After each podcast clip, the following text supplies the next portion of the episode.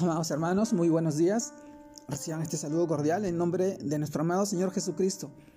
Y en esta oportunidad, permítanme compartirles el devocional de hoy día, el cual se titula El amor de Dios nos impulsa.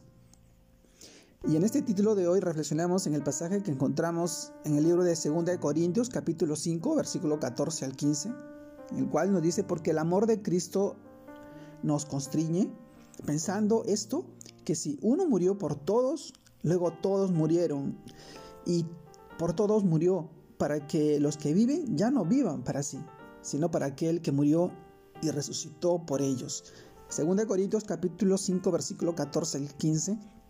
Mis hermanos, mis hermanos, el título de hoy día, el amor de Dios nos impulsa.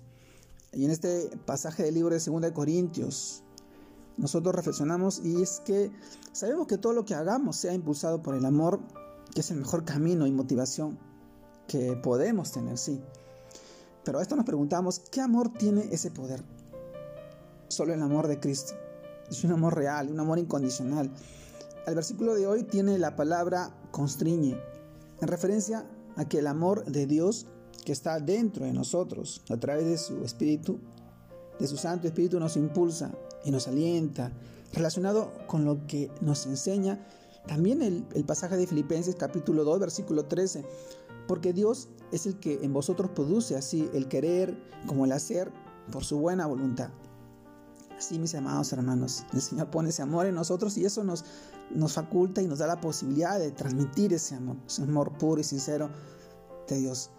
Y esto nos lleva a reflexionar el por qué debemos hacer o no hacer algo, cuál es nuestra motivación, pensando también, pero también como lo deberíamos hacer por y con el amor de Cristo, con el amor de Dios.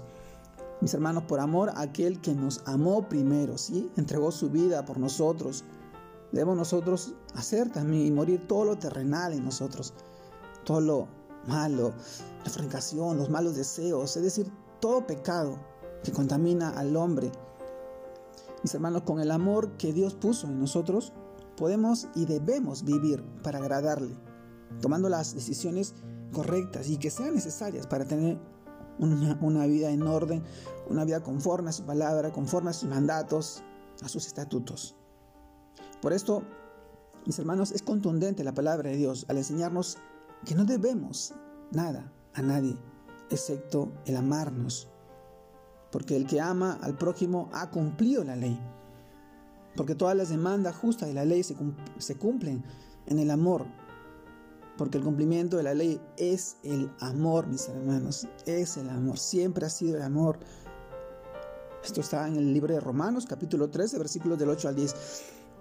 Mi amado hermano, es un amor no de nosotros, que es humano, fingido, temporal o vano, efímero, sino es el amor eterno de Dios derramado en nuestros corazones por medio de su Espíritu, el Espíritu de Dios que ahora mora en cada uno de los creyentes, en cada uno de los hijos de Dios, todos los que hemos recibido a Jesucristo como Señor y Salvador.